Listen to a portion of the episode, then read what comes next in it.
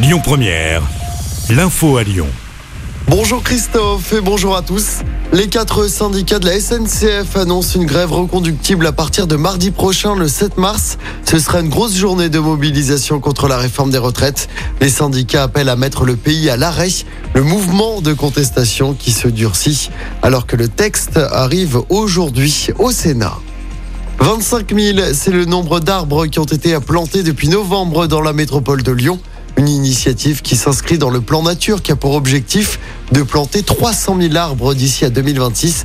Objectif végétaliser la ville et lutter contre les îlots de chaleur. Pierre Athanase est vice-président de la métropole à l'environnement. On l'écoute.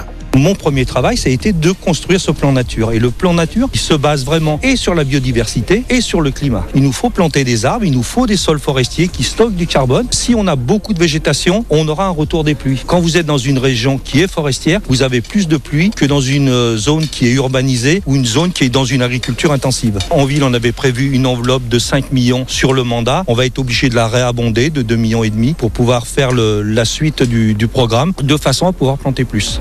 Et au total, environ 100 000 arbres ont déjà été plantés depuis le début du mandat.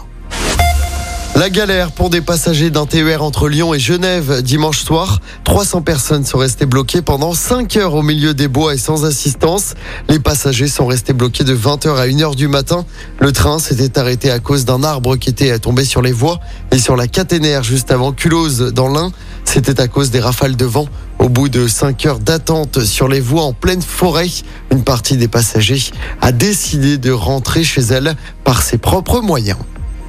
Un blessé grave dans l'incendie d'un appartement à Villefranche-sur-Saône. Il s'est déclaré hier en fin de journée au quatrième étage d'un immeuble. Ce dernier a été totalement évacué. L'occupant de l'appartement a été grièvement blessé. Il souffre notamment de blessures au visage, mais son pronostic vital n'est pas engagé. Il a été évacué vers un hôpital lyonnais. En football, objectif demi-finale de la Coupe de France pour l'OL qui affronte son voisin Grenoblois ce soir au Groupama Stadium. Grenoble actuellement 7 de Ligue 2. Ce soir, Laurent Blanc, l'entraîneur lyonnais, devra encore se passer de son buteur Alexandre Lacazette, toujours blessé.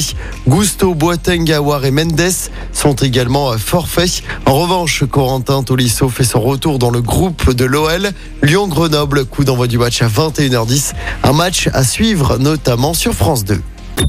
Écoutez votre radio Lyon Première en direct sur l'application Lyon Première, lyonpremière.fr et bien sûr à Lyon sur 90.2 FM et en DAB+. Lyon Première